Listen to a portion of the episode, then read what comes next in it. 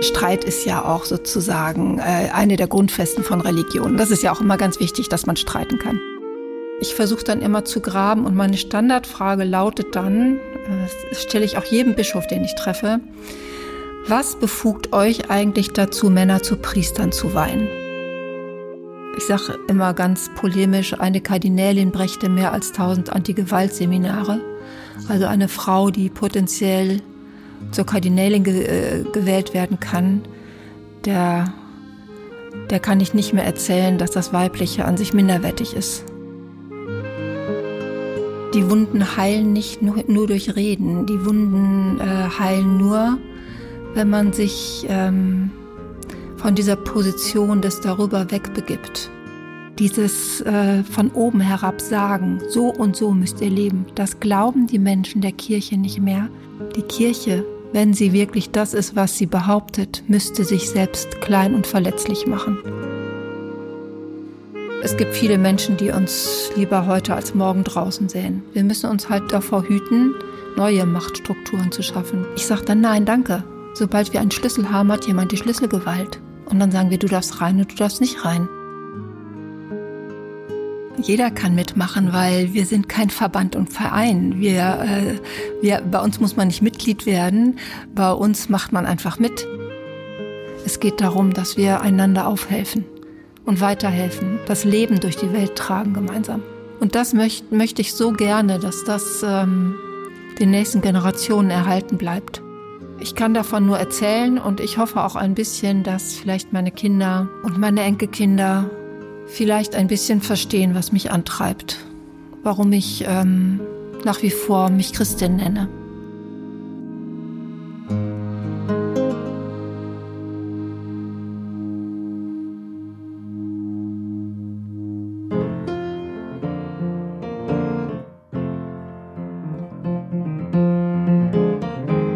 Verbunden mit ein Podcast der Evangelischen Citykirchenarbeit Münster.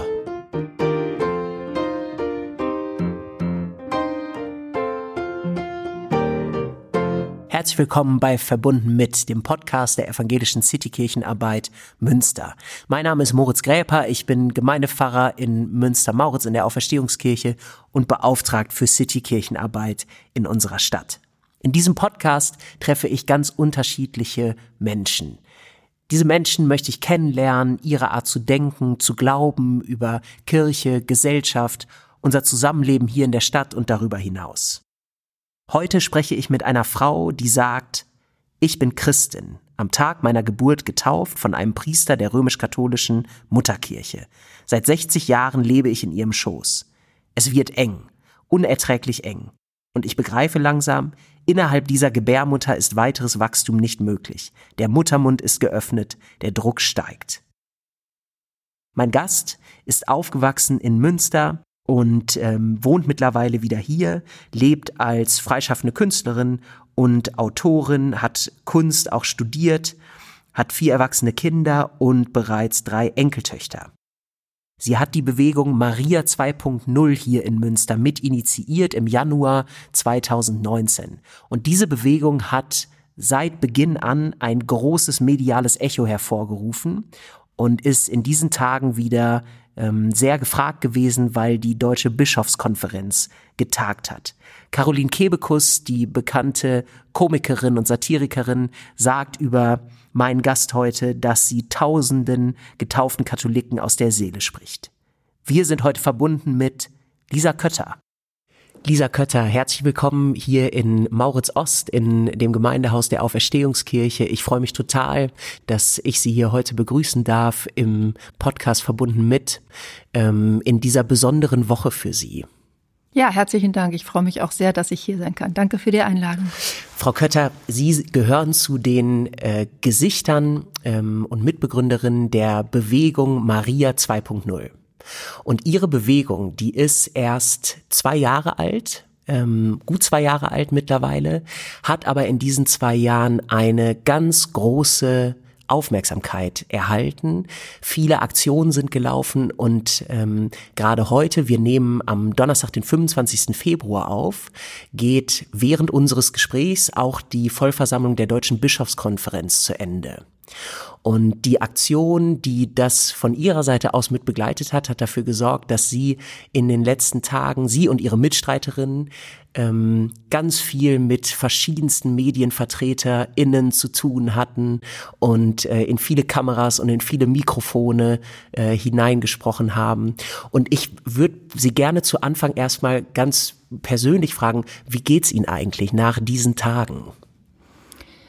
Ähm, ich bin erschöpft, ehrlich gesagt, denn ähm, das, was wir tun müssen, wenn die Medien anfragen, ist ja in der Regel ein kurzes Gespräch führen, meistens live oder oft live.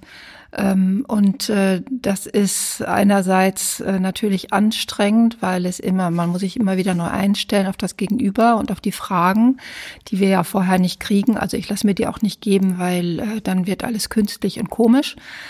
Ähm, aber andererseits muss man eben auch alles sehr verkürzen, weil die meisten Gespräche doch recht, recht kurz sind. Ich hatte gerade noch bei NTV ein Interview, das dauert dann, wenn es hochkommt, zwei Minuten. Und ähm, man weiß auch bei einigen Medien, dass das Gegenüber nicht wirklich Interesse äh, hat an dem, was man zu erzählen hat. Und äh, dass viele Zuschauer gar nicht so richtig wissen, wovon man spricht. Und ähm, das ist schon auch an, anstrengend. Wir sind ja alle keine, keine Profi-Frauen in diesen Dingen. Für viele Frauen waren jetzt in den letzten Tagen ist auch das aller, allererste Mal, dass sie äh, sich Interviews gestellt haben, Interviews gegeben haben. Und ich finde das, also das freut mich wirklich sehr, weil ähm, ja, ich kann das, das ist dann das Motto. Ich tue mhm. das, ich kann das, ich weiß, was ich erzähle. Und wir will. machen das jetzt äh, genau. einfach. Ja. ja. ja. Ähm, Vielleicht äh, können wir noch äh, einmal ein bisschen zu dem Kontext was sagen, der jetzt so aktuell ist. Also die deutschen katholischen Bischöfe haben sich ähm, in der vergangenen Woche getroffen und sie haben als Maria 2.0 zum Auftakt eine Aktion gestartet, die bundesweit gelaufen ist. Ähm, können Sie da noch mal erzählen, was äh, äh, Sie und Ihre Mitstreiterin gemacht haben? Ja, wir haben, wir sind ein bisschen auf Luthers Spuren gewandelt. Ähm, da gibt es ja die Geschichte, man sagt, es ist eine schöne Geschichte, dass er, dass Luther seine Thesen an die Kirchtür, ähm, helfen Sie mir in äh, Wittenberg. Wittenberg geschlagen hat. Ähm, wir haben jetzt erfahren, das wäre nur eine Geschichte, aber es ist ja auch ganz egal. Das Symbol hilft ja.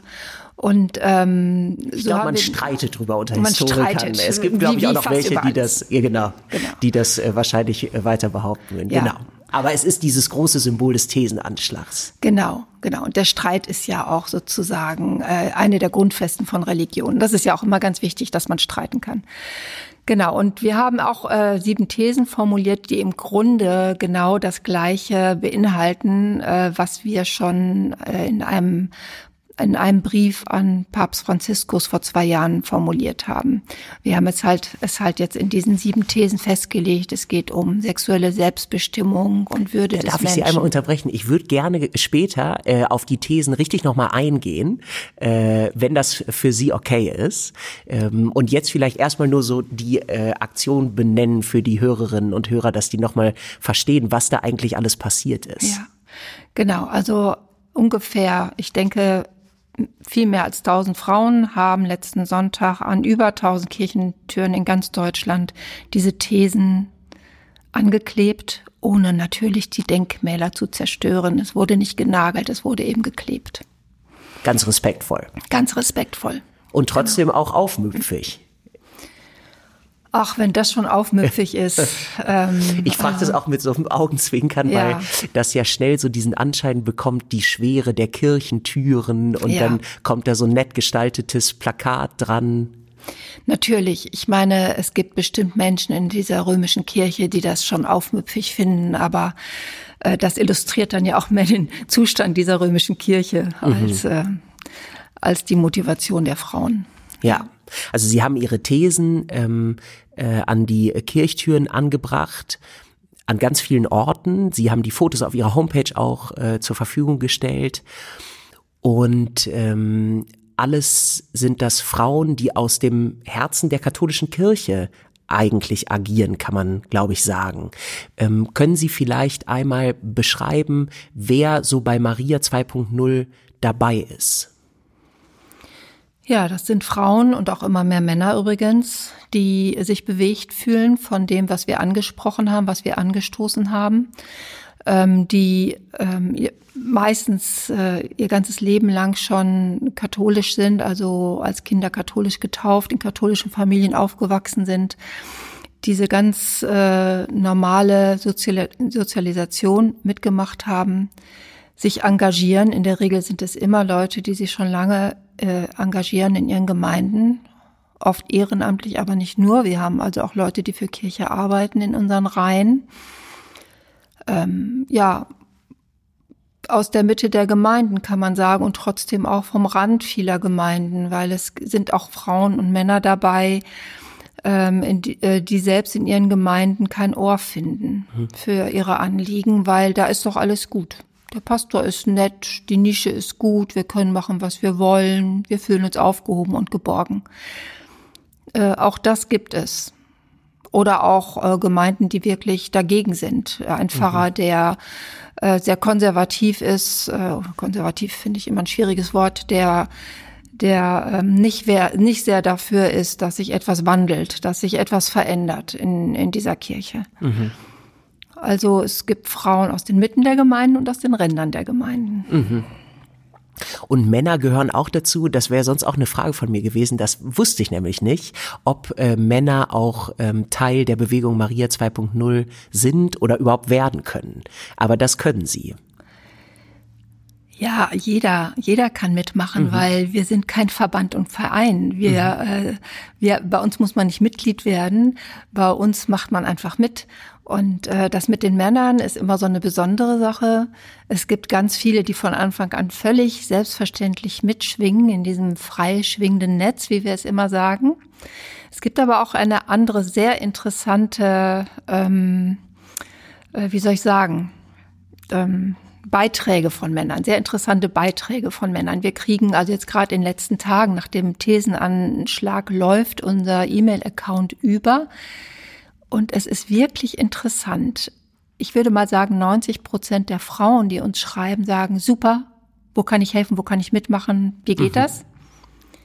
90 Prozent der Männer, die uns schreiben, sagen, super, was ihr macht, aber so würdet ihr es eigentlich richtig machen. Und das ist etwas, was natürlich nicht nur den Zustand unserer Kirche erklärt, sondern den Zustand der ganzen Gesellschaft. Mhm. Äh, dass wenn Frauen etwas tun, es sofort Männer äh, zur Stelle sind, die sagen, ja, das machst du schon schön. Also man wird gelobt, aber die sagen, aber eigentlich musst du es so machen, ich zeige dir mal, wie es geht. Mit ja? so einem gewissen Paternalismus. Genau. Ähm, ich schreibe dann inzwischen gerne zurück. Ja, mach doch. Mhm das sind ja immer diese Sätze auch in anderen Diskursen, ähm, wenn man irgendwas bejaht und dann mit einem Aber einsetzt, die, die das Gegenüber ja eigentlich entlarven als jemanden, der nur scheinbar äh, eigentlich ähm, das Anliegen teilt oder wirklich das ernst meint, was im ersten Halbsatz gesagt ist. Ich habe äh, in einem anderen Zusammenhang äh, gerade auch noch mal über diesen äh, Satz nachgedacht. Ich bin ja kein Rassist, aber der ja ganz ähnlich äh, funktioniert ähm, sind auch schon Priester, ganz ähm, äh, also geweihte Hauptamtliche der katholischen Kirche, ähm, auch unterstützend tätig gewesen für Maria 2.0? Ja, sehr wenige von Anfang an offen. Zum Beispiel unser damaliger Pfarrer in Heiligkreuz, Stefan Jürgens, war von Anfang an, also der hat überhaupt kein, der hat ja nie ein Blatt vom Mund genommen, was, äh, was die Rolle der Frau in der Kirche angeht der war da wirklich immer angstfrei, aber auch sehr schnell äh, andere Priester, Bernd Mönkebischer aus Hamm und andere, die sich äh, sehr positiv äh, geäußert haben. Und inzwischen ähm, sind es auch sehr, sehr viel mehr.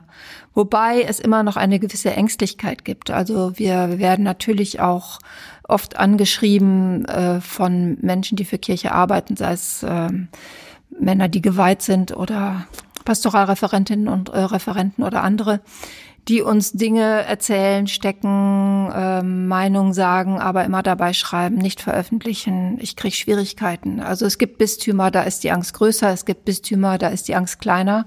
Aber Angst ist überall da, wo, ähm, wo man für Kirche arbeitet. Und wir kriegen das auch oft mit, dass selbst Frauen ähm, sozusagen uns an Stellen dann plötzlich in den Rücken fallen, wenn sie öffentlich reden müssen, wo wir wissen, dass sie privat eine andere Meinung haben. Mhm. Ich kriege immer den Eindruck, ähm, wenn, ich habe das jetzt natürlich in den Medien auch verfolgt, ähm, wie einmal die Stellungnahmen zum Beispiel auch des eines der Sprechers des Bistums hier zu der Thesenanschlagsaktion oder auch ähm, äh, andere äh, amtskirchliche Stimmen zu Maria 2.0, ähm, wie so die Rhetorik ist, wenn sie angesprochen werden auf die Forderungen und auf ihre Bewegung.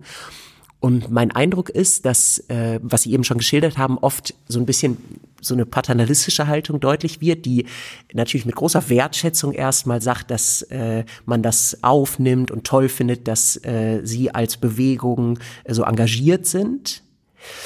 Und dann aber immer hinzufügt, dass entweder jetzt gerade die Zeit des Zuhörens noch ist äh, oder ja der synodale Weg läuft. Das kann man vielleicht kurz sagen für die, denen das nicht sofort ein Begriff ist. Das ist der Versuch in der katholischen Kirche, ähm, Priester und Laien äh, zusammenzubringen. So ist ja die große Trennung der nicht geweihten und geweihten Menschen in der katholischen Kirche. Da sind verschiedene Verbände versammelt und kommen in größeren Runden seit einiger Zeit zusammen, um die ja heißen Themen der Reformfragen äh, in der katholischen Kirche zu besprechen in Deutschland. Und ähm, wenn ich mh, mm, Sie richtig verstehe, sind Sie etwas ermüdet von dieser Art äh, des Prozesses, weil es ähm, so wirkt, als würde man seit Jahren, vielleicht Jahrzehnten ähm, immer wieder die gleichen Themen besprechen, immer wieder so eine Haltung vielleicht auch des Zuhörens einnehmen von amtskirchlicher Seite, aber es wird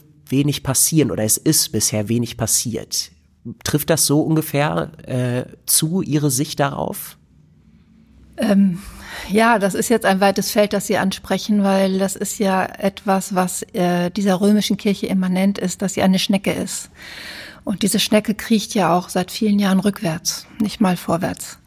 Und ähm, diese Vertröstung, ich nenne es jetzt mal Vertröstung oder dieses Reden von, ja, da ist schon viel Schönes drin, ich sage das jetzt mal so, aber, ja, und hinter diesem Aber stehen dann immer die gleichen Argumente.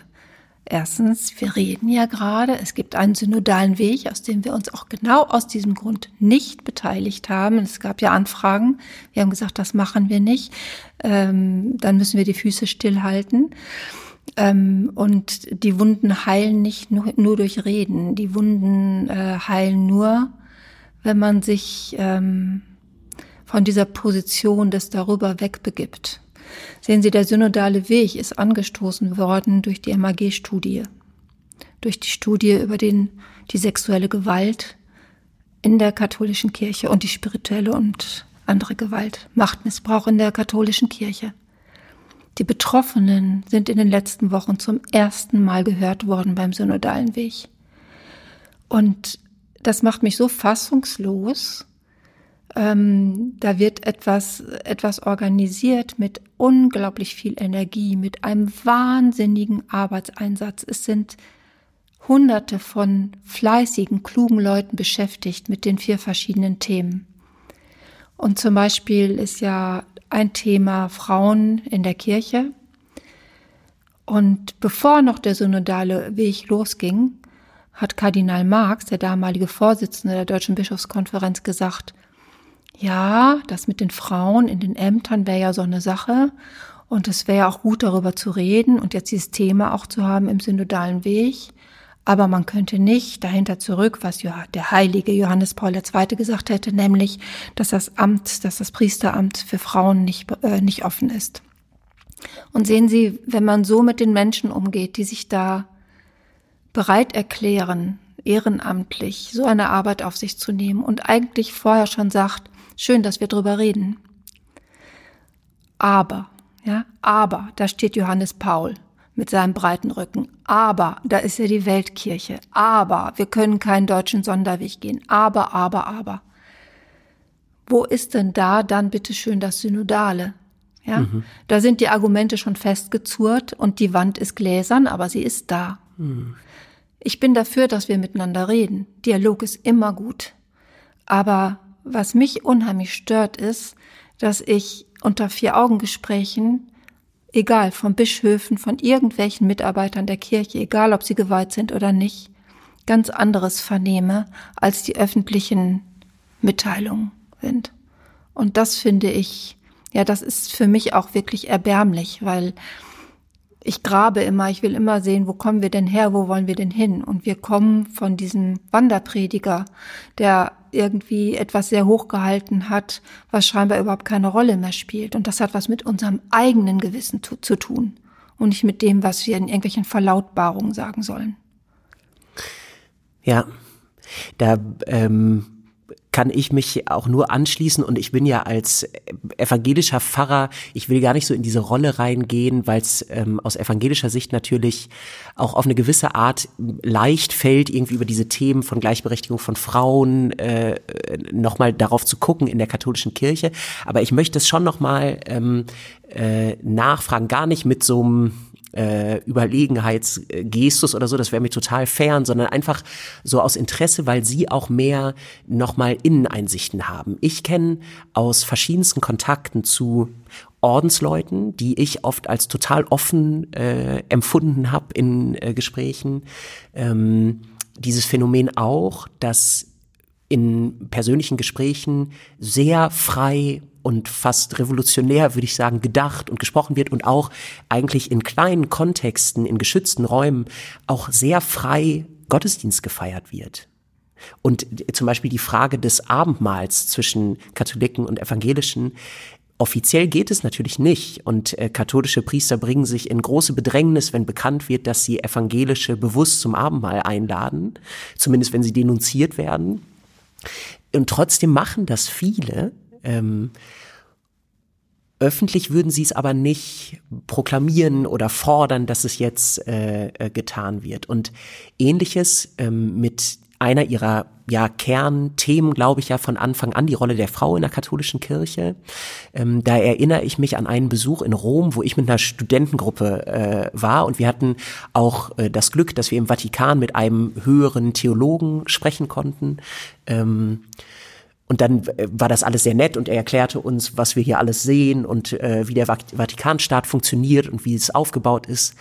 Und in der Fragerunde ähm, hatte ich und noch eine andere natürlich auch, ich habe dann auch vorgeschrieben, es tut mir leid, Sie hören die Frage wahrscheinlich ganz häufig, aber was mich natürlich umtreibt, ist die Frage, warum sie, der so gebildet ist, der hatte zwei Doktorentitel, hatte Philosophie und Theologie studiert und ähm, war so ein weltgewandter Mensch eigentlich. Wie können Sie das glauben oder erklären, dass ähm, Frauen nicht gleichberechtigt sind in ihrer Kirche? Und das, der Ton, in dem die Antwort kam, und ich glaube, das ist so ein bisschen prototypisch, äh, der wechselte, weil dann kam äh, wie so richtige Antworten oder Dogmen oder so, die er so sagte, auch wieder mit so einem Ton, nein, wir schätzen Frauen natürlich sehr wert, sie geben das Leben und wir sind alle von Frauen geboren, äh, aber äh, für Ämter und so weiter. Und dann kommen irgendwelche biblischen Belege auch, ähm, die, und das wissen natürlich alle Theologen auch, äh, total fragwürdig sind und die man eigentlich nicht mehr äh, ernsthaft vertreten kann. Zumindest muss einem bewusst sein, dass die Bibel sehr reich an verschiedenen äh, Bildern von Frauen ist und jedenfalls zur Jüngerschaft Jesu Frauen gehörten sogar mit Namen erwähnt im Lukasevangelium. Äh, und also diese Vorrede schicke ich einmal vorweg und möchte Sie nochmal fragen, können, haben Sie durch Ihre Gespräche und Ihre Erfahrungen nochmal einen Einblick, der eine Erklärung liefern kann, wie das funktioniert für diese vielen Männer in Machtpositionen in der katholischen Kirche, denen ich unterstellen würde, dass sie bei einem Glas Bier oder bei einem Glas Kaffee, äh, bei, einer, bei einer Tasse Kaffee, wenn man äh, privat zusammensitzt, anders reden würden, als sie es offiziell vertreten. Wie geht das? Das sind nicht alle. Das sind nicht alle. Das sind es gibt welche, die das tun. Es gibt sogar Bischöfe, die das tun, auch uns gegenüber, mit denen wir dann auch wirklich beim Kaffee oder bei einer Tasse Bier zusammensitzen. Aber es gibt ganz viele Bischöfe, ganz viele Kleriker, die ganz klar sagen, nein, die Frauenweihe wäre ein Fehler und die das begründen mit Bibelstellen, mit Tradition, mit allem Möglichen. Ähm, und ich versuche dann immer zu graben. Ich versuche dann immer zu graben und meine Standardfrage lautet dann, äh, das stelle ich auch jedem Bischof, den ich treffe, was befugt euch eigentlich dazu, Männer zu Priestern zu weihen?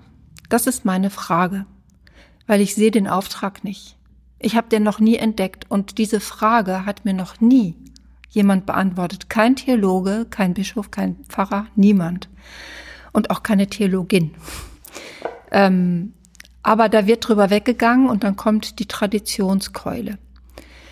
Und ich weiß nicht, wie das kommt, dass diese Menschen, die das privat durchaus äh, mitvertreten, dass es eine Gleichberechtigung, eine selbstverständliche Gleichberechtigung geben muss.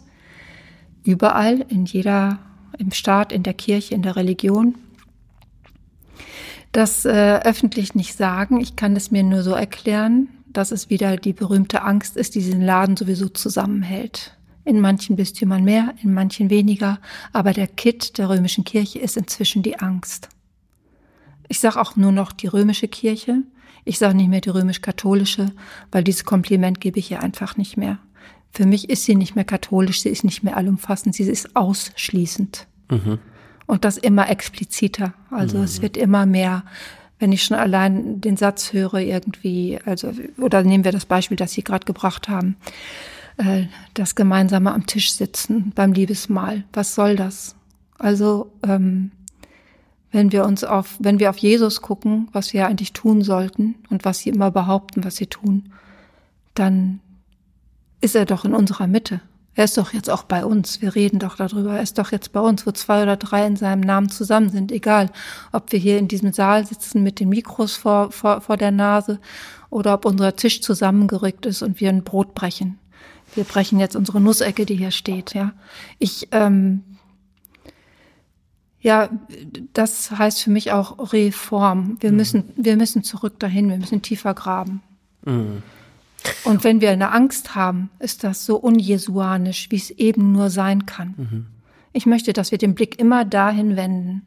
Mir hat mal ein Bischof gesagt, als ich zum Abschied so versöhnlich, wollte ich so versöhnlich sein und habe zu ihm gesagt, das war nämlich einer von denen, ähm, die mir erzählt haben oder die uns erzählt haben, ja, wir wir, wir verehren Frauen, das sieht man doch schon an den Heiligen, denken Sie an Maria selbst oder an Hildegard von Bingen und so. Wir haben nur gesagt, dann ja, wenn die Frauen tot sind, dann verehren Sie sie. Ja, Spaß beiseite. Ich wollte am, beim Abschied dann versöhnlich sein und habe gesagt, Herr Bischof, wir wünschen uns doch alle im Grunde eine jesuanische Kirche. Und dann hat er gesagt, ach Frau Kötter, Sie sind aber sehr nostalgisch. Und da ist mir wirklich die Kinnlade runtergefallen. Also wenn, wenn das als Nostalgie bezeichnet wird, dass ich mir eine jesuanische Kirche wünsche, ja, dann kann ich wirklich nur noch von der römischen Kirche sprechen und mhm. nicht mehr von der katholischen, mhm. im besten Sinne. Ja, das kann ich gut nachvollziehen, äh, äh das Gefühl. Und wenn man auf Ihr Beispiel nochmal einzugehen mit dem Abendmahl, das ist ja so äh, verrückt, finde ich, ähm, und man muss auch zugeben, natürlich auch innerprotestantisch gab es auch nicht immer Abendmahlsgemeinschaft. Also auch die protestantische Kirche kennt das natürlich, ne? diese Fragen. Jetzt ist der Prozess hier ein bisschen weiter mit der Öffnung. Ähm, aber auf die Erzählung, auf die das zurückgeht, da sitzen Juden zusammen an einem Tisch und es gab überhaupt keine Konfession und es gab noch keine Kirche. Es ist ein Liebesmahl, äh, es ist dem Passamal nahe, dem jüdischen. Ähm, und sogar der Verräter Judas sitzt mit am Tisch und nimmt teil. Es gibt keinen Ausschluss vom Abendmahl. Ähm, und das macht das ja so wahnsinnig schwierig verständlich, warum die Frage wie genau jetzt das Abendmahl funktioniert, ob Jesus dann wie genau im Brot und im Wein ist oder symbolisch oder wie auch immer, innerprotestantisch, aber natürlich evangelisch-katholisch zu so großen Zerwürfnissen hm, geworden ist, dass, dass selbst mir als Theologen, der viel studiert hat und sich diese Quellen auch angeguckt hat, ähm, einfach nicht richtig erschließt, also die äh, Relevanz äh, dieser Fragen, weil der ursprüngliche Charakter dann in so weite Ferne rückt, ähm, dass es einem fast den Boden unter den Füßen wegzieht und auch die Freude nimmt, äh, übers Abendmahl zu sprechen. Ja.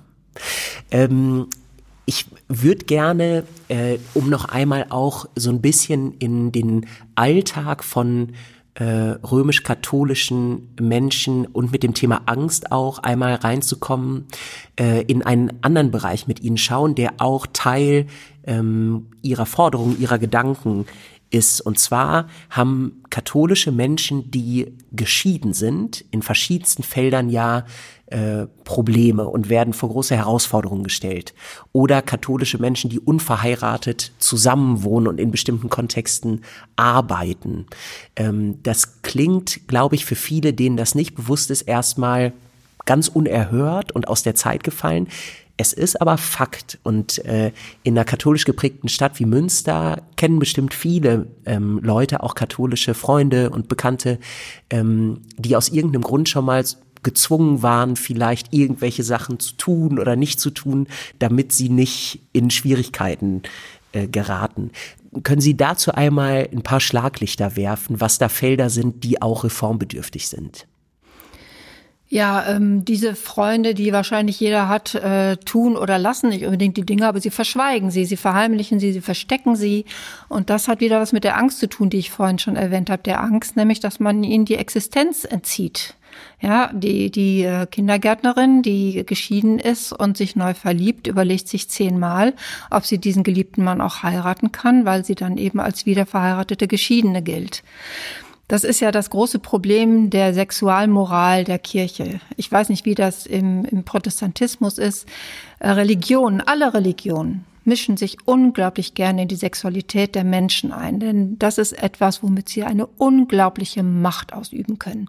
Und das ganze Patriarchat beruht ja auf diesem Moment. Das Patriarchat ist ja im Grunde, sagen wir mal, von seinen Wurzeln her eine Kontrolle der weiblichen Sexualität. Ne? Das ist ganz klar, da geht es um Macht, da geht es um Besitz, da geht es vor allen Dingen um Erbe.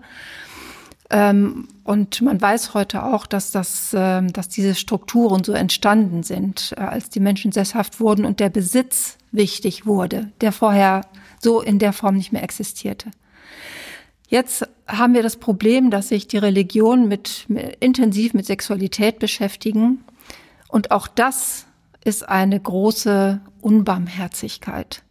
Denn ganz ehrlich, es geht die Kirche keine Kirche, keine Religion, nichts an, was zwei Menschen, die sich lieben und die erwachsen sind, aus freien Stücken, aus Lust und Liebe miteinander zu tun haben und was nicht. Und wenn wir glauben, dass an diesem Tisch alle willkommen sind, und das ist das, was Jesus signalisiert hat, ja, das mit den Zwölfen, das wissen wir alle, das weiß jeder Theologe, das ist Symbol, das sind die zwölf Stämme Israels und so weiter und so fort. Er sitzt da und sagt, kommt und esst alle. Ja, das ist mein Leib. Ihr esst mich, wir essen zusammen. Das ist ähm, eine geistige Nahrung, die wir da zu uns nehmen. Ja, und daraus wird dann eine, eine materielle, eine materielle Körperlichkeit gemacht, die einfach, ja, die man auch niemandem mehr vermitteln kann heute, ja. Da wird plötzlich ein magischer Moment drüber gezogen, der das Spirituelle daran vergessen lässt eigentlich. Und diese Engführung im Leben, dieses äh, von oben herab sagen, so und so müsst ihr leben, das glauben die Menschen der Kirche nicht mehr, eben gerade auch weil die Kirche sich gerade entblößt und dieses ganze Grauen, dieser ganze Machtmissbrauch, diese Gewalt, dieses leiderzeugende Unheil zutage tritt, wie auf einer Bühne. Ja, Und trotzdem salbatern sie weiter, trotzdem benutzen sie weiter ihre, ihren Kirchensprech, ja, wenn sie Dinge bezeichnen, sprechen von irgendwelchen Leibern, bla, bla, bla. Das will keiner mehr hören, ja, weil es nicht mehr zusammenpasst.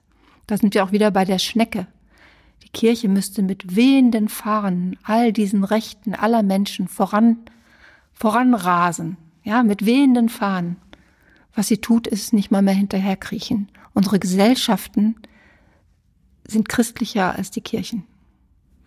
Der äh, kann ich vielleicht einen ähm, äh, selbstkritisch protestantischen Blick auch einmal einfügen. Und zwar ähm, erinnern Sie sich bestimmt auch an den schönen Moment, als die Ehe für alle im Bundestag beschlossen wurde und großer Jubel war. Ähm, und ich weiß, dass der EKD-Vorsitzende, damals schon Heinrich Bedford Strom und andere äh, wichtige evangelische Theologen das auch sehr gefeiert und begrüßt haben. Was ich natürlich inhaltlich teile, und gleichzeitig war es eine gewisse Bigotterie, weil auch die evangelische Kirche war damals flächendeckend noch überhaupt nicht so weit, dass Trauungen für alle möglich waren, sondern es gab so ein herabgestuftes System für äh, gleichgeschlechtliche Ehen. Dann sprach man nicht von Trauung, sondern von Segnungen und hat so künstliche Unterschiede erschaffen, die, glaube ich, jetzt auch Thema in der katholischen Kirche sind. Ähm, die ja, also ich kann das gar nicht, auch nicht ernst nehmen, ehrlich gesagt, äh, und bin ganz froh, dass jetzt mittlerweile ist die evangelische Kirche von Westfalen, das ist ja in der evangelischen Kirche so ein bisschen dezentraler, aber eine der Kirchen ist, die seit ähm, letztem Jahr ganz offiziell in dem Grundgesetz der Kirche die Trauung für alle auch beschlossen hat und die Sprache auch angepasst hat, es gar nicht mehr nur von äh, heterosexuellen Paaren ausgegangen wird im Recht, sondern immer von zwei Menschen oder zwei Eheleuten. Also da ist es ein Schritt weitergegangen, aber es war ein ganz langer ganz langer Weg. Also auch, äh, auch die evangelische Kirche ist in diesem Punkt eine Schnecke oder viele Kirchenleute sagen immer ein großer Tanker, der sich sehr langsam, stetig viele sagen verlässlich äh, bewegt, aber eben nicht so dynamisch äh, ist. Und dieser Punkt, den Sie ansprechen, ähm, den äh, teile ich absolut auch, dass es im jesuanischen Sinne wäre, in der Tradition auch so dieses mm, ja doch revolutionären oder auch reformgeleiteten und freiheitlichen Denkens und Tuns, was in den Evangelien äh, deutlich wird, dass die Rechte der Menschen eben gepusht werden sogar von den Kirchen und nicht so als Nachtrag zum Staat äh, hinterherkommen. Das würde ich auch genauso äh, kritisieren. Und ich glaube, das geht auch ganz vielen so in der äh, Gesellschaft. Ich denke auch, wenn Ihnen Menschen zuhören, dass viele zu Hause sitzen, egal wie kirchennah oder kirchenfern sie sind und sagen, yo, Amen. Ge genau das genau so würde ich das äh, äh, auch sagen. Und viele es ähm, teilen dieses äh, Leidsein von floskelhaften Sprech und so äh, Vertröstungen. Ähm, Sie haben eben schon auch die Frage von ähm, oder das große Problem oder die Katastrophe von sexualisierter Gewalt äh, angesprochen in der Kirche. Auch das ist ein Problem, was evangelische und katholische Kirche teilen. Es ist immer sehr prominent in der katholischen Kirche, weil das natürlich durch das Zölibat äh, der Priester nochmal ja, eine andere Brisanz wahrscheinlich hat und durch die hierarchische Struktur in der äh, katholischen Kirche die stärker ausgeprägt ist. Und wir sind ja gerade noch in der Zeit, wo ähm, der Bischof von Köln eine Studie über das Bistum Köln zurückhält, weil im März erst eine andere dann veröffentlicht werden soll und dann Einblick in die andere gewährt werden soll. Ähm, und ja, großes Erzürn drüber da ist. Viele Menschen treten gerade wieder aus. Das trifft auch immer beide Kirchen, weil Menschen dann oft egal ist, ob katholisch oder evangelisch. Ähm, und da wäre meine Frage an Sie, das, Sie haben das gerade schon auf, das, äh, auf die Wurzeln des Patriarchats bezogen. Die Strukturen der Kirche spielen da sicherlich eine Rolle auch. Aber wie würden Sie es den ja, Menschen in den Machtpositionen in der Kirche raten? Wie wäre ein jetzt noch heilsamer oder man muss das ja sehr vorsichtig sagen, weil so viel Schaden angerichtet wurde und so viel Betroffene äh, da sind. Aber wie wäre ein Weg, der aus Ihrer Sicht gangbar wäre, um ähm, mit diesen Fällen umzugehen? Weil wir jetzt wissen, dass unglaublich viele Menschen von sexualisierter Gewalt betroffen waren und sind. Ähm, in Kirchen, ausgeübt durch Geistliche und Menschen, die ähm, im Namen Gottes sozusagen arbeiten ähm, und ihre Position missbraucht haben. Ja, was sollen die machen? Also, sie sind ja die, die sie sind, deswegen sind sie auch da, wo sie sind. Und es wird ja immer gefordert, Herr Wölki muss zurücktreten. Ähm, ich würde an Herrn Wölkis Stelle sofort zurücktreten, aber ganz abgesehen davon, es geht gar nicht um Herrn Wölki.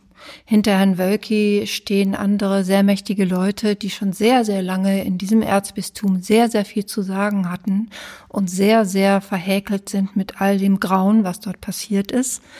Ähm, eigentlich wissen das alle. Das steht wie ein, ja, wie, das ist wie bei Harry Potter. Man darf nicht Voldemort sagen, ja, man darf nicht das Werk Gottes sagen auf Latein oder sonst was. Dann wissen alle sofort, was man meint, ja. Ähm, das ist das eine. Sie sind, wer sie sind und sie stehen da, wo sie stehen, weil sie sind, wie sie sind. Sie sind nämlich alle gesunde Söhne dieses Systems, die in diesem System geboren, die in diesem System groß geworden sind. Und dieses System ist ein geschlossenes. Das hat keine Fenster nach außen. Und deswegen ist es ein Denksystem, das sich immer mit seinen Argumenten selbst bestätigt. Und darum sind sie in der Bredouille. Das ist die römische Kirche. Die dreht sich im Denken im Kreis und es ist zum Teufelskreis geworden. Der dreht sich immer tiefer hinein in die eigene Argumentation. Das haben wir dem berühmten Ersten Vatikanischen Konzil unter anderem zu verdanken, dass es sich so festgedreht hat. Aber was könnte man tun? Das ist ja das, was wir uns auch immer fragen von Maria 2.0. Wir wollen ja auch nicht im Dagegensein stecken bleiben. Also was muss Kirche sein, damit sie, damit sie im jesuanischen Sinne heil wirken kann. Denn da, mit diesem Anspruch tritt ja Kirche an, jede Kirche, jede Religion eigentlich. Was muss Kirche tun? Sie muss vom Thron steigen, wie Maria im Magnificat singt. Sie müsste selber runtersteigen und unter den Menschen sein, nicht über ihnen. Denn die Kirche, muss, die Kirche ist ja genauso verletzt wie die, die sie verletzt hat. Und die Kirche müsste sich von den Kleinen aufhelfen lassen. Sie müsste um Hilfe bitten. Sie müsste die Menschen, die sie selbst verletzt hat, um Hilfe bitten. Und zwar entblößt. Sie müsste sich aussetzen. Ja, die setzen immer das Brot aus zum Anbeten. Die Kirche wenn sie wirklich das ist, was sie behauptet, müsste sich selbst klein und verletzlich machen. Ich habe keinen anderen Rat. Ich habe überhaupt, also ich glaube, dass solange diese Menschen alle in diesen Positionen bleiben, die reine monarchische Machtposition sind, ähm, wird sich nichts ändern. Es muss eine ernsthafte, in diesem Sinne des sich Kleinmachens, eine ernsthafte, wirklich ernsthafte Demokratisierung geben. Ist das ähm, aus Ihrer Sicht in Deutschland singulär oder nehmen Sie wahr, dass auch in der Weltkirche, die ja so oft als Argument für die langsamen Schritte ins Feld geführt wird, ähm, trifft Maria 2.0 auch in der Weltkirche einen Nerv? Wir haben uns vor über einem Jahr mit Frauen aus aller Welt getroffen in Rom, aus allen Erdteilen. Und äh, zugeschaltet waren dann auch noch mehr Frauen aus aller Welt. Eine sehr nette Schwester aus Afrika hat das auf den Punkt gebracht. Sie hat von Afrika gesprochen. Uns wird ja immer gesagt, die Frauen sind ja noch nicht so weit. Die sind noch nicht so emanzipiert, die haben noch nicht so, so am Mut mit Frauenrechten. Und diese Schwester hat zu uns gesagt, um Himmels Willen, ja, wenn das Maß, das angelegt wird, zum Beispiel der afrikanische Katholizismus wird, dieser paternalistische Katholizismus, dann gnade uns Gott, ja. Nein, keine Frau, kein Kind, kein Mann in der ganzen Welt will unterdrückt werden. Jeder möchte Gerechtigkeit und gleiche Würde. Das ist ein völliger Humbug und ich finde das so unchristlich, so etwas zu sagen, ja. Wir sollen uns also auf den übelsten gemeinsamen Nenner, auf den kleinsten gemeinsamen Nenner äh, einigen, anstatt das zu fordern, was Jesus uns geraten hat, nämlich auf die Liebe und auf die Geschwisterlichkeit zu setzen. Und er hat gesagt, die Regeln müssen für die Menschen da sein und nicht umgekehrt. Wir haben uns aber schon seit tausenden von Jahren geeinigt, dass die Regeln im Vordergrund stehen. Das ist vielleicht ein bisschen dieser Effekt, ähm, den man, den ich wahrnehme, auch äh, bei äh, der evangelischen Kirche, auch bei anderen Organisationen, wenn man nach außen tritt und etwas macht, was so mutig ist, dass es auch Gegenreaktionen hervorrufen kann, dass man oft mehr Angst hat vor dem kleinen Teil derjenigen, die natürlich laut sein werden und dagegen sein werden und sagen werden, das ist der Untergang für uns alle. Und vielleicht nicht sieht, dass darunter eine große Mehrheit ist, die sich freuen würde oder die mitmachen würde. Ähm, ich kann das natürlich auch nicht äh, einschätzen für die katholische Kirche, aber so wie Sie das sagen, hört sich das für mich so an. Und das ist, glaube ich, in anderen äh, Dingen auch oft wahr, dass wenn man ähm, Dinge verändern möchte, man nicht den Fehler machen darf, zu schnell nur denen zuzuhören, die sich sofort melden, weil das sind immer die, die dagegen sind und die möglichst beharren wollen, ähm, sondern wahrnehmen muss, ob es nicht doch eine schweigende Mehrheit gibt, die vielleicht darauf warten oder gar nicht mehr damit gerechnet hätten, dass eine Veränderung überhaupt möglich sein könnte. Ähm, das würde allerdings auch wieder irgendetwas Ähnliches, zumindest wie demokratische äh, Strukturen voraussetzen. Denn wenn die, die laut dagegen sind, die sind, die die Macht in Händen haben, und wenn diese Macht eine monarchische ist und nicht vom Volk gewählte oder bestimmte, dann nützt das überhaupt nichts. Ja. Ähm, ich meine, gut, dann da, da genug Geld und Platz und alles vorhanden ist, können die sich dann zurückziehen hinter ihre Mauern und sich weiter gegenseitig feiern. Aber dann wirkt eben das, was wir uns wünschen, nicht mehr in die Gesellschaften hinein. Dann geht die Botschaft verloren. Mhm. Und uns geht's ja nicht um die Kirche, uns geht's um die Botschaft. Mhm. Die Kirche ist nicht mehr die Botschaft. Das ist ja das Schlimme. Mhm. Ja, ja, ja.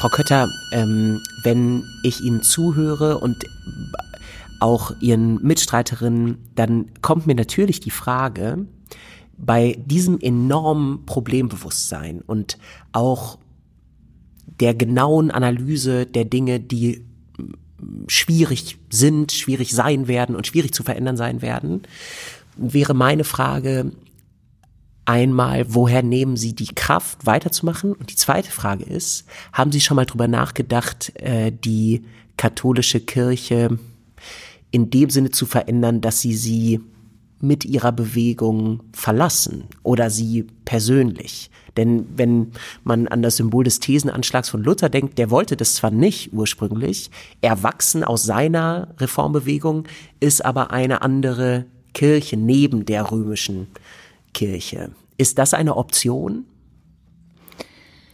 Also ich auch ein weites Feld. Die natürlich hat Luther die Kirche nicht gespalten. Spalten kann man nur, was starr ist, ähm, was elastisch ist und liebevoll weich kann man nicht spalten. Ähm, wir haben natürlich die Situation, dass die römische Kirche total erstarrt ist und darum ist sie auch schon längst gespalten diese Kirche ist nicht einheitlich. Und wir haben ganz viele Leute bei Maria 2.0, die dieser, dieser Körperschaft öffentlichen Rechts ausgetreten sind. Man kann, Deutschland ist eines der wenigen Länder der Welt, wo man überhaupt austreten kann. Das wissen wir ja alle. Das ist ja sozusagen ähm, ein Zeichen auch derer, die jetzt in Köln haufenweise die Kirche verlassen, das sind jetzt wirklich die, die aus Gewissensgründen gehen, ja. Und für mich existiert aber neben dieser römischen Kirche, ich bleibe jetzt mal bei, bei der Kirche, der ich noch angehöre, neben dieser Kirche hat schon immer und existiert auch im Moment eine, eine Kirche der, der Unsichtbaren, sage ich jetzt mal, eine Schattenkirche. Es gibt ja dieses Bild vom Fels, auf den die Kirche gebaut ist. Und ich ähm, halte diesen Fels für diesen einen Fels für sehr risshaft, weil er eben mit der römischen Staatskirche im Grunde ein Verrat begangen hat. Ich glaube aber, dass es noch einen anderen Fels gibt. Nicht den römischen, sondern den eben, den Jesus dorthin gestellt hat. Und das ist der Fels der Liebe. Und darauf stehen keine dicken Kathedralen und keine fetten Mauern, hinter denen man sich verschanzen kann, sondern wer den erklimmt, und das versuchen immer wieder Menschen, auch in dieser Kirche, wer den erklimmt, der steht da total ungeschützt. Der hat nur den Himmel über sich, der hat kein Netz und keinen doppelten Boden. Und das ist der Fels der Liebe. Und diese Kirche, das ist die Kirche der Christen, das ist die jesuanische Kirche, die werde ich niemals verlassen. In der will ich immer sein, egal ob ich ein Papier unterschreibe oder nicht. Und ob ich dieses Papier unterschreibe oder nicht und den Austritt aus dieser römisch verfassten Kirche damit erkläre, das finde ich etwas sehr Persönliches. Und da sind ganz, ganz viele, die ich kenne, mit sich sehr, sehr am Ringen. Sehr. Sehen Sie, ich bin, ich bin getauft worden am Tag meiner Geburt in eine sehr katholische Familie hineingeboren. Deswegen bin ich auch am Tag meiner Geburt getauft. Das war damals oft üblich nach dem Motto, wenn stirbt, kommt's nicht in den Himmel. Ähm, für mich ist äh, Kirche immer ein Stück Heimat gewesen. Ähm, und ich hatte immer das Glück, dass, äh, wo ich mich engagiert habe in Kirche, ich immer mit Menschen zusammengetroffen habe, mit denen ich mich wohlgefühlt habe, mit denen ich meinen Glauben wirklich teilen konnte im positiven Sinne. Ich bin da nicht an diese Wände gestoßen, auch deswegen, weil ich nicht für Kirche gearbeitet habe, also mein Geld da nicht verdient habe. Das sieht aber für andere Freunde von mir ganz anders aus, die eben ihr Geld verdienen und Freundinnen. Ja, und ich glaube, es wird ähm, nach Abschluss des synodalen Weges spätestens noch einen großen Exodus geben, weil das sehr viele Menschen enttäuschen wird wenn nicht ein Wunder passiert. Wer weiß das schon. Und ähm, wäre dieses Wunder, dass dann tatsächlich Zeichen gesetzt werden durch konkrete Handlungen und Veränderungen, wäre das aus Ihrer Sicht ähm, auch in Ordnung, wenn das erstmal nur in Deutschland gelten würde? Äh, wenn die, mm, also in, um in den Strukturen zu bleiben, wird ja die, wahrscheinlich die Bischofskonferenz dann äh, sagen, wir übernehmen diese Vorschläge des synodalen Weges und in Deutschland verfügen wir, dass äh, wahrscheinlich wird man so schrittweise Sachen machen, dass Frauen ab jetzt zu Diakoninnen geweiht werden könnten und dass wir niemanden mehr vom Abendmahl ausschließen. Ähm, wäre das so ein erster Schritt oder würden Sie lieber sehen, dass ähm, dieses weltweite Netz von Frauen, was sie in Rom schon mal so zusammen hatten, ähm, dass das doch auf wirklich dieser allumfassenden Ebene, auf der Weltkirchenebene ähm, sich auch niederschlägt. Das ist äh, sehr schwierig zu, zu, zu beantworten. Also wenn das passieren würde mit dem synodalen Weg, was Sie gerade geschildert hätten, das wäre ja schon ein großes Wunder. Mhm. Ähm, ich sage jetzt mal mit meinem Verstand, das wird auf gar keinen Fall passieren. passieren, weil sich damit ja die ähm, deutsche Kirche von Rom lösen würde in dem Moment. Das, was die Frauen, die Welt, weltweiten Vernetzungen mit Frauen angeht, ist das eine, ist, ist mir das total wichtig. Äh, wir haben 1,3 Milliarden Katholiken, über die Hälfte davon sind Frauen weltweit. Und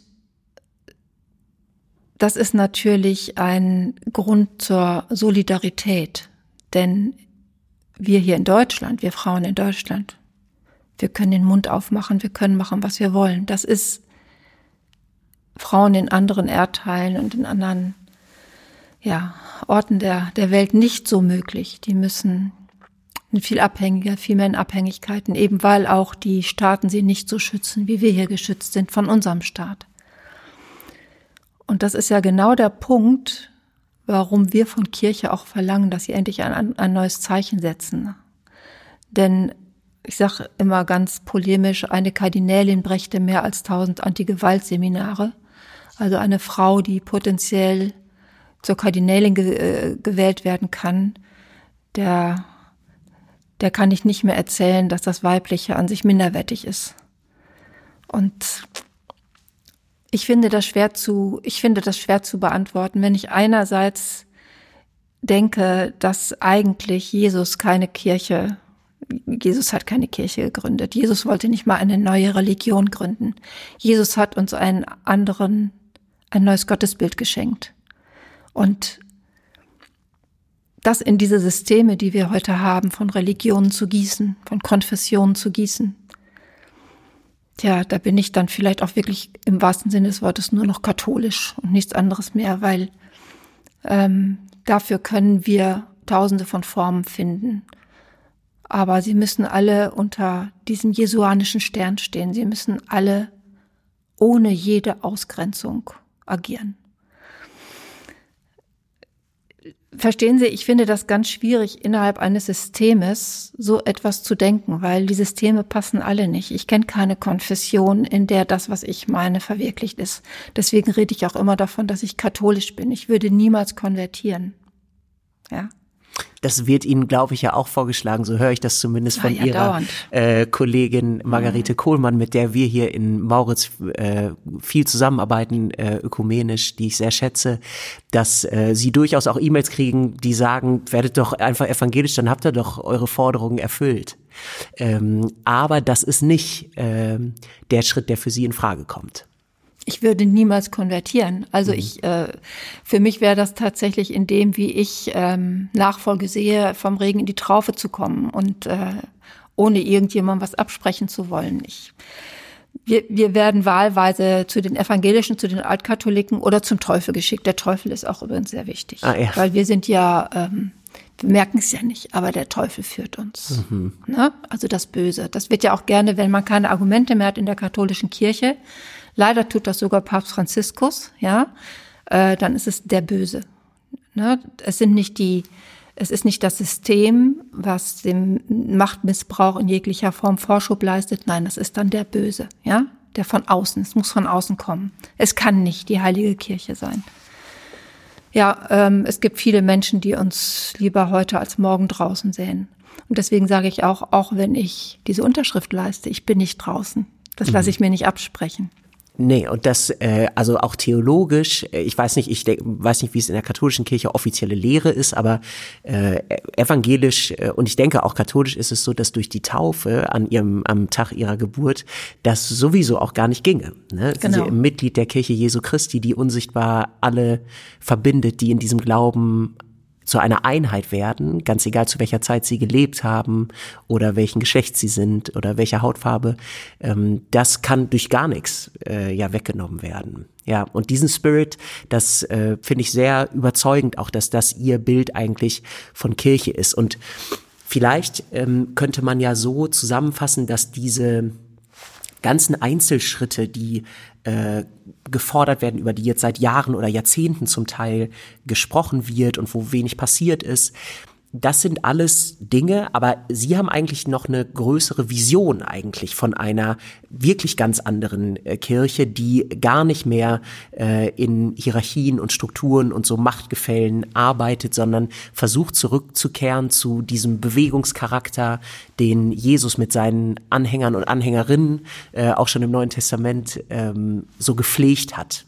Dies dynamische und ähm, charismatische äh, Wanderprediger-Dasein, was äh, zu keiner Institution passt. Da gebe ich Ihnen völlig recht. Das ist wahrscheinlich das große Problem aller äh, Religionen sogar, die sich dann irgendwann verstetigen, dass dieser Bewegungscharakter flöten geht, sobald man verbeamtete Gehälter zahlt und eine große Verwaltung aufbaut äh, und so. Naja, das, es gibt ja diese Bewegungen immer. Die sind ja da. Innerhalb. Ne? Das ja. ist eben die, was ich mit vorhin mit unsichtbarer Kirche gemeint mhm. habe. Ne? Es gibt die Arbeiterpriester zum Beispiel, die oft unerkannt äh, unter den Menschen leben, äh, die, die ähm, Charles de Foucault, ähm, ähm, Priester und Nonnen und so weiter und so fort. Es gibt ganz viele solche Bewegungen und ich denke, die gibt es in allen Religionen. Wir haben zum Beispiel die Mystiker. Wenn ich mir ein, ein, ein Johannes vom Kreuz und einen Rom, Romi Mevlana angucke und von denen etwas lese oder auch kassidische Schriften, da finde ich Übereinstimmung ohne Ende. Da ist viel, viel mehr Verbindendes als Trennendes den Mystikern ging es immer um die Liebesbeziehung, ne? die Liebesbeziehung zu Gott und zu den Menschen. Und da sind wir universell. Da sind, da sind Menschen, die eine, die, die, äh, die Vertrauen haben, dass es ein liebendes Gegenüber gibt, was wir Gott nennen. Äh, da sind sie verbindend. Und deswegen glaube ich auch, dass wir dieses liebende Gegenüber dass wir nicht festlegen können auf evangelisch, katholisch, hinduistisch, buddhistisch oder sonst was, dass wir das im Zwischenraum finden. Denn zwisch, im Zwischenraum, da ist die Weite zu finden, von der wir dauernd singen, führe uns in die Weite. Wir, wir, wir sagen das dauernd, aber wir, wir werden immer enger. Und ähm, ja, so sehe ich das. Und da es das alles eigentlich gibt, glaube ich auch, dass es machbar ist. Wir müssen uns halt dafür hüt, davor hüten, neue Machtstrukturen zu schaffen. Deswegen, äh, es gibt auch zum Beispiel manchmal den Vorschlag, ähm, ja, ihr müsst jetzt eine Maria 2.0 Kirche gründen, ja, oder es werden uns sogar Immobilien angeboten. Und ich sage dann, nein, danke. Sobald wir einen Schlüssel haben, hat jemand die Schlüsselgewalt. Und dann sagen wir, du darfst rein und du darfst nicht rein. Und der, der nur auf Toilette muss, der darf eben nicht rein und so weiter und so fort. Da geht's schon los, ja, mit ganz primitiven, doofen Sachen. Mhm. Oder jemand sagt, äh, wir brauchen jetzt Sprecherinnen. Nein, wir brauchen keine Sprecherinnen. Jeder kann sprechen.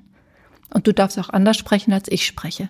Wir müssen auch nicht mit einer Stimme sprechen, weil wir sind verschieden. So. Natürlich ist das, ist das träumend und ein Traum, aber mein Gott. Aber dadurch hat's Kraft. Ja, und auf wen beziehen wir uns denn? Ich meine, gucken wir da doch hin. Auf wen beziehen wir uns? Das ist, äh, das müssen wir im Blick behalten.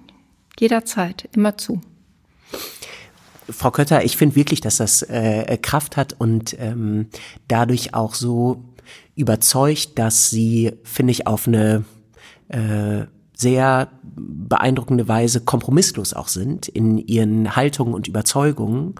Ähm, und da, äh, ja, kann ich nur äh, auch das ist wahrscheinlich paternalistisch meinen Hut vorziehen als Mann, aber äh, das meine ich nicht so, sondern finde das wirklich beeindruckend und äh, ermutigend auch für die evangelische Kirche, weil dieser Bewegungscharakter und ähm, nach einer Vision zu handeln von einer Kirche, die äh, wieder ganz anders wird, äh, das ist, glaube ich, für uns auch sehr äh, gewinnbringend. Und was die Weltkirche angeht, wollte ich nur noch äh, einwerfen, dass ähm, vielleicht für die katholische Kirche ermutigend sein könnte, auch wenn sie die evangelische Weltkirche sozusagen ja nicht so anerkennt, aber da zu schauen, dass diese Fragen von äh, gleichgeschlechtlichen Trauungen und Abendmahlsgemeinschaft und so weiter auch Riesenstreitpunkte immer sind, auch zwischen denselben Weltregionen, kann man sagen, Osteuropa, Afrika, Nordamerika und Europa eher liberal und so, ähm, dass das auch immer wieder zu Konflikten führt, aber im Lutherischen Weltbund oder auch im Ökumenischen Rat der Kirchen schon irgendwie ausgehalten wird. Und die ähm, Progressivität dieser Weltkirchenverbände, in denen die katholische Kirche ja immer so einen Gaststatus hat, aber nicht richtig Teil davon wird, ähm, das finde ich einen guten Weg eigentlich, um dieser Ungleichzeitigkeit von emanzipatorischen Bewegungen irgendwie gerecht zu werden und trotzdem hinzukriegen, dass man zusammen Abendmahl feiert ähm, und sich nicht äh, verurteilt gegenseitig. Ja, das ist mal die Grundlage, ne? Absolut, mhm. ja. absolut. Mhm. Ich würde gerne ähm, zum Schluss noch auf ein äh, neues Projekt, was jetzt bald öffentlich wird, von Ihnen äh, zu sprechen kommen, denn am äh, Montag, also morgen, äh, heute ist ja Sonntag, wo wir das veröffentlichen, da kommt ein Buch von Ihnen raus. Schweigen war gestern, Maria 2.0, der Aufstand der Frauen in der katholischen Kirche.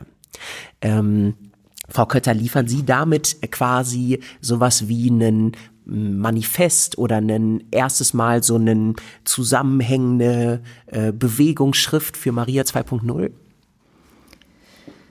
Ja, Manifest ist ein ganz gutes Stichwort, weil äh, der, der Verlag nennt diese kleinen, schmalen Bücher auch äh, Manifestreihe. Ähm, ja, im Grunde ähm, besteht dieses Buch zu einem ganz großen Teil aus ähm, aus Dingen, die ich geschrieben habe in dem ersten Jahr, als wir Maria 2.0 gegründet haben. Denn ich habe mich ja auch sehr verändert. Mir sind viele Sachen entgegengekommen, die ähm, ja an denen ich mein, mein meine Sehnsucht schärfen konnte und sie ins Wort bringen konnte. Ich habe viel zugehört, ich habe auch viel diskutiert und so weiter und so fort. Mir sind natürlich ähm, viele Dinge auch angetragen worden und ins Ohr gekommen, zu Ohren gekommen die ich mir nicht hätte träumen lassen an, an Leidensgeschichten, an Verletzungen, an wirklich äh, Strukturen, die alles übertroffen habe, haben, was ich mir vorher äh, an Schlimm hätte ausdenken können, sozusagen. Und ähm, ja, und das alles hat mich dazu gebracht, doch viel zu schreiben für mich erstmal. Also ich habe diese Texte sind ursprünglich nicht für zum Veröffentlichen gewesen. Ich habe allerdings in dem ersten Jahr auch manchmal für, was ich nicht, für für bestimmte Plattformen oder Christ und Welt oder so kleinere Sachen geschrieben. Und der Verlag hat dann was gelesen, der Verlagsleiter und hat mich dann angeschrieben, weil er das wohl irgendwie ganz gut lesbar fand und ähm, ja, und der Verlag hat mir dann geholfen zu strukturieren. Ich bin nämlich eigentlich eher ein relativ chaotischer Mensch. Diese Künstlerin, ne? Und diese, diese, diese Hilfe, äh, mit, mit dieser Hilfe konnte ich dann das alles ordnen und enorm kürzen. Und ja, und dann ist dieses Büchlein entstanden, worüber ich mich auch freue, weil ähm, ich habe jetzt auch schon Rückmeldungen von Erstlesern, die es also vorab bekommen haben, dass, dass es für sie auch eine Art ähm, soll ich sagen, eine zusammengefasste Argumentationshilfe auch sein kann. Aber auch, ähm, ich habe auch versucht, ein bisschen Ausblick zu machen. Es ist natürlich ein paar Monate schon wieder her. Es gibt noch ganz viele Sachen darin, die auch fehlen. Aber naja, es geht ja weiter mit uns. Ähm, ich werde das auf jeden Fall gerne äh, lesen und bin äh, richtig gespannt. Ähm, der, den Link zu dem Buch und genauso auch den Link zu den Thesen, die wir jetzt gar nicht mehr nochmal genau aufgegriffen haben, aber eigentlich doch im Gespräch an den meisten Themen so vorbeigekommen sind. Auch das ähm, verlinken wir für alle Interessierten, die das noch nicht gesehen haben, auf ihrer Homepage, dass man sich das nochmal genauer äh, anschauen kann. Ähm, und ich glaube, eine relativ prominente äh, Person, die Anliegen von Maria 2.0 auch als nicht mehr Mitglied der katholischen Kirche äh, künstlerisch zum Ausdruck bringt, ist Caroline Kebekus, die ähm, ich meine auch ähm, auf der Verlagsseite äh, äh, bei ihrem Buch äh, zu lesen ist. Ähm, das ist ja ein Comedian oder eine Satirikerin, äh, kann man sagen. Äh, die hat äh, vor einiger Zeit ein wahnsinnig äh, ja, cooles Video gemacht, ein Rap-Song. Ähm, könnte sowas wie die Hymne von Maria 2.0 sein. Ich weiß nicht, ob das für alle äh, so zutrifft in der Bewegung. Aber ähm, da bringt sie diese ganzen Themen, sexualisierte Gewalt, Zölibat, Gleichberechtigung von Männern und Frauen, Hierarchien, Machtstrukturen und so weiter, auf eine total äh, pointierte und künstlerische Weise auf den Punkt und hat damit äh, was abgeliefert, was sich lohnt anzugucken. Bestimmt auch polarisiert, also das ist derbe Sprache drin, äh, für die, für die das irgendwie schwierig ist, aber es ist total gut gemacht und äh, auf den Punkt. Ist, ist das für Sie sowas wie eine äh, einfach ein gelungener Ausdruck eigentlich von äh, diesen ganzen verschiedenen Aspekten, äh, der Sie auch umtreibt? Also absolut. Ich bin, äh, ich, ich fand diesen ganzen Beitrag, nicht nur diesen Song, sondern auch, was sie vorher gesagt hat von Caroline, unglaublich toll. Den, da ist so ein, wie so ein, eine Rede vorgeschaltet. Genau, gewesen, sie, ne? sie schaltet eine Rede davor, sie bekennt sich als Christin, ähm, was für sie ja auch ein, ein Wagnis ist, denn ihre Community ist bestimmt nicht unbedingt christlich geprägt. Ähm, das ist das Erste. Ich fand es unheimlich mutig. Und ähm, in dem Buch kommt auch das äh, ein längeres Zitat vor von einem Pastoralreferenten aus Köln, der der dieses ähm, die Bildsprache dieses Videos, dieses Songs äh, analysiert hat ähm, diesen Film muss jemand gemacht haben, der sich mit der Sakramentalität der katholischen Kirche unheimlich gut auskennt. Das ist wirklich spannend. Da sind immer so Bilder übereinander geschnitten, ja, zum Beispiel. Also ein, ein, ein katholischer Priester ähm, ähm, streicht, äh, streicht dieses äh, dieses, ich weiß gar nicht, wie man das nennt, diese Serviette glatt und macht sie schön, die über dem Kelch liegt, rechts daneben sieht man eine Frau, eine Pflegerin, die einem ganz alten Herrn den Kragen schön glatt macht. Ja, also dieses beim Menschen sein, das Sakrament, das eigentlich beim Menschen ist und das wird die ganze Zeit in Bilder gesetzt. Das ist großartig. Das ist nicht irgendwie mal eben auf die Pauke gehauen. Und die Deutsche Bischofskonferenz hat so erbärmlich darauf reagiert, ja. Sie hat also gesagt, sie würden bedauern, dass ja Frau Kebegus die ähm, Gottesferne gewählt hätte, weil sie aus der Kirche ausgetreten ist. Mhm. Also wie man sowas Dummes zu so einem Bekenntnis sagen kann. Das ist wirklich. Das ist so unbeholfen, wie damals die CDU auf das äh, Video von Rezo reagiert hat, äh, wo die auch nicht mit klargekommen sind, dass ein junger Mensch einfach was sehr Kluges äh, produzieren kann, äh, was streitbar ist, aber was einfach sehr durchdacht ist und wo, was man nicht einfach so wegwischen kann eigentlich. Ne? Genau, aber hier reagiert eben nicht irgendein Politiker, sondern die Kirche ja. reagiert, die Kirche, die sich auf Jesus Christus und dann behaupten sie da von einem Menschen, von irgendeinem Menschen und gerade von so einem Menschen eine Gottesferne. Ich mhm. meine, und ich habe ähm, in der Vorbereitung auf unser Gespräch ein äh, Interview mit Caroline Kebekus gesehen, die gesagt hat, wenn die Forderungen von Maria 2.0 umgesetzt sind, wird sie wieder Mitglied. Also mhm. das ist, und ach, ich könnte mir schon vorstellen, dass das vielen Menschen äh, so ginge, die ganz bewusst äh, sagen würden, ja, so einer Kirche, die sie skizzieren, ähm, die so einen Charakter hat, der könnte ich mich anschließen. Ja. Ja, ich glaube auch, es würden Menschen dann auch wiederkommen. Oder, oder es, es gehen ja auch welche, die sagen, wenn es so ist, dann komme ich wieder. Mhm. Und ich bin, ich freue mich sehr, dass die Caroline dann Vorwort geschrieben hat zu dem Buch. Also Ach, als Vorwort, genau. Das, ja, die hat da ein Vorwort geschrieben. Und das mhm. finde ich, ähm, ja, ich finde das von ihr auch ein, äh, eine tolle Geste, muss ich echt sagen. Absolut. Ähm, Frau Kötter, auf der Bischofskonferenz ähm, wurde jetzt eine Frau zur Generalsekretärin äh, gewählt, Beate Gilles. Ich weiß nicht, ob Sie die persönlich kannten vorher. Die war im Bischof, äh, im Bistum Limburg ähm, eine äh, leitende Mitarbeiterin und ist jetzt, hat jetzt diese Stellung, dass sie in diesem mächtigsten Gremium der äh, Amtskirche in Deutschland ähm, sozusagen die Fäden in der Hand hat, äh, äh, was so Organisation und so weiter angeht. Die Beschlüsse machen aber natürlich die äh, Bischöfe. Wie bewerten Sie sozusagen diese Wahl? Es ist das erste Mal, dass eine Frau hm, diesen Job bekleidet. Ähm, Frau Gilles hat sich auch schon natürlich öffentlich geäußert, wie sie diese Aufgabe wahrnehmen möchte. Ist das ein Hoffnungszeichen oder ist es zu wenig? Also, Glückwunsch an die Person, die diesen Job gekriegt hat. Ich gehe jetzt mal davon aus, die Bischöfe haben sich diese Person angeguckt und haben gesagt, ja, die hat die Fähigkeiten, die wir brauchen. Vielleicht auch die Meinung, die wir brauchen. Dass es eine Frau ist, gibt der Bischofskonferenz ein weibliches Gesicht, was politisch wahrscheinlich auch gewollt ist im Moment, vermute ich mal. Aber erstmal ist Frau Gillis einfach jemand, der etwas kann und deswegen einen Job gekriegt hat. Ich glaube, es gibt kein Medium, was uns nicht danach gefragt hat. Sorry, schon, dass ich Nein, nein, das ist völlig in Ordnung. Aber schon allein das, das sofort das Erste ist, ja.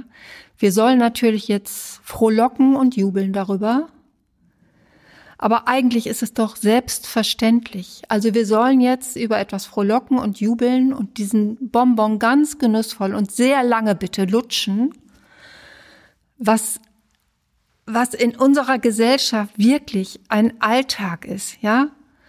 Und ähm, ja, ich hoffe, dass sie einen coolen Job macht. Ich hoffe, sie wird nicht zerrieben, ja? Aber nochmal, Entscheidungen können nur geweihte Männer fallen. Fällen. Fallen auch. Fällen. Ja. Und ähm, ja, Frau Gilles ist kein Drops, aber das, was die Bischöfe uns damit zeigen wollen, ist eben ein Bonbon. Ja, die, die Menschen wollen aber, sind keine kleinen Kinder mehr. Wir sind alle keine kleinen Kinder mehr. Und ähm, was wir zu uns nehmen und was nicht, das haben nicht die Bischöfe zu bestimmen. Also nochmal herzlichen Glückwunsch an Frau Gilles, aber das ist nicht der Grund zum Jubeln und Frohlocken. Mhm.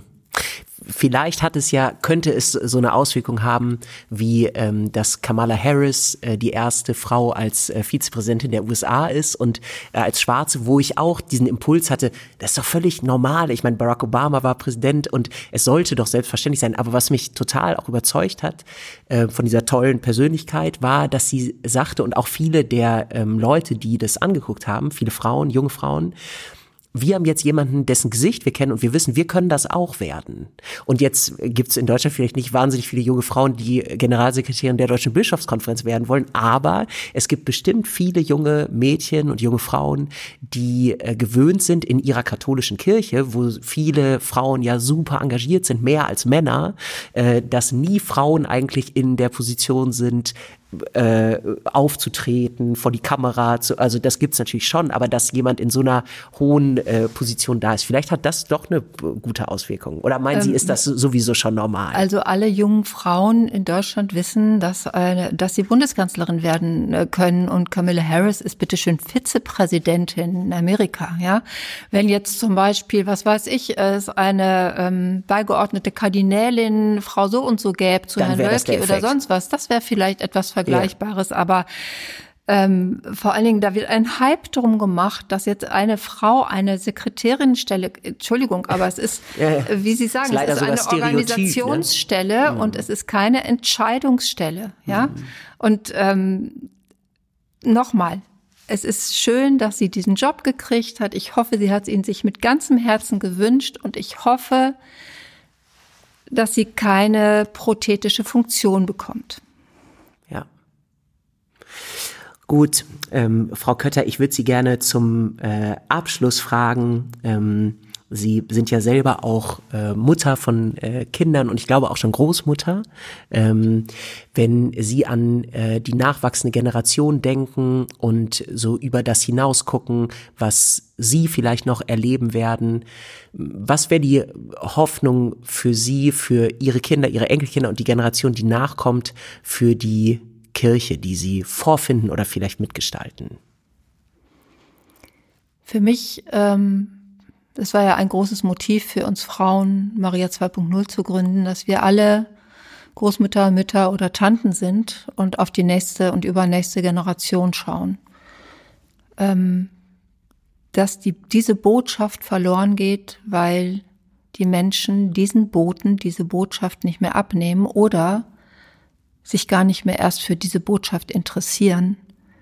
Das ist das, was uns auch umtreibt. Ja, ich kann meinen, ich habe vier erwachsene Kinder, ähm, die sind alle getauft, die sind alle in einem Sinne von mir erzogen, dass ich mit ihnen abends gebetet habe. Drei von ihnen sind zur Kommunion gegangen, zwei noch zur Firmung. Aber alle vier gehen nicht mal mehr Weihnachten in die Kirche weil sie sagen, was, dass die, allein schon dieses Bild ist nicht zu ertragen. Dieses Bild von Männern am Altar in dem Wissen, da könnte niemals eine Frau stehen. Ich würde ich würd behaupten, sie sind alle spirituelle Menschen, aber ich merke auch, meine Enkelkinder sind alle nicht getauft. Ich merke, dass diese Idee, die eigentlich die Kirche antreiben sollte, nicht mehr sichtbar wird. Und wir möchten, dass diese Botschaft in den Gesellschaften bleibt, bei den Menschen bleibt, dass, dass ähm, ja diese Botschaft äh, Jesu, dass es darum geht, es gibt ein, ein, ein göttliches Gegenüber, das uns bedingungslos liebt und, und ein Vertrauen in uns hat. So viel Vertrauen, dass er sich selbst verletzlich macht und unter uns immer unter uns ist, ja, was du dem geringsten meiner Brüder getan hast, das habe ich dir getan. Und dass es keine, dass dieses Vertrauen, dieses Gottvertrauen keine Einbahnstraße ist, dass es wechselseitig ist. Und was das für einen Einfluss haben kann auf das Miteinander von Menschen. Ne? Es geht nicht darum, uns zu kontrollieren und auszubeuten und zu benutzen, sondern es geht darum, dass wir einander aufhelfen und weiterhelfen, das Leben durch die Welt tragen gemeinsam. Und das möcht, möchte ich so gerne, dass das ähm, den nächsten Generationen erhalten bleibt. Und das werfe ich dieser Kirche so sehr vor, dass diese Botschaft so selten aufscheint in ihrem Bild, was sie nach außen bietet. Ja, und diese, ich kann davon nur erzählen und ich hoffe auch ein bisschen, dass vielleicht meine Kinder ähm, und meine Enkelkinder vielleicht das Buch lesen. Also ich habe auch schon zwei große Enkelkinder. Vielleicht ein bisschen verstehen, was mich antreibt, warum ich ähm, nach wie vor mich Christin nenne und dass sie weiterhin die Schönheit der Botschaft versuchen zu schützen und nach außen zu kriegen, unabhängig von dem ganzen Störmoment, der drumherum gewachsen ist. Ja. Dankeschön. Ähm, Frau Kötter, ich bedanke mich für das Gespräch, für Ihre Gedanken und kann Ihnen nur sagen, dass ich Ihnen für Sie persönlich, für Ihre Bewegung Gottes Segen wünsche und das schon so empfinde, dass Sie äh, schon jetzt seit 2019, seit Sie losgegangen sind und ich habe das bisher ja so eher aus der Ferne, aus den Medien äh, mitbekommen, ähm, dass sie ein Segen sind für die katholische Kirche, aber in dem allumfassenden Sinne sicherlich auch für ganz viele evangelische Christinnen und Christen, weil so viel Kraft davon ausgeht, wie kompromisslos, mutig und glaubwürdig ähm, sie das tun und erzählen, was sie umtreibt. Danke dafür. Ja, ich bedanke mich auch. Und ähm, noch einen kleinen Nachsatz. Wenn wir diese Kirche, es geht nicht darum, diese, diese Kirche zu verändern, aber wir haben uns alle schon ungeheuer verändert. Und mit uns haben uns so viele Menschen verändert. Und dafür bin ich sehr dankbar. Und vielen Dank für die Einladung. Das war ein schönes, ruhiges Gespräch. Danke.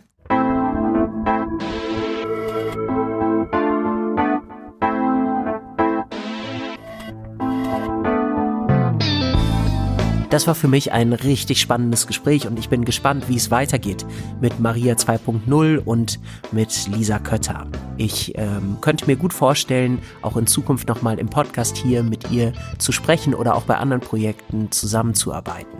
Mal sehen.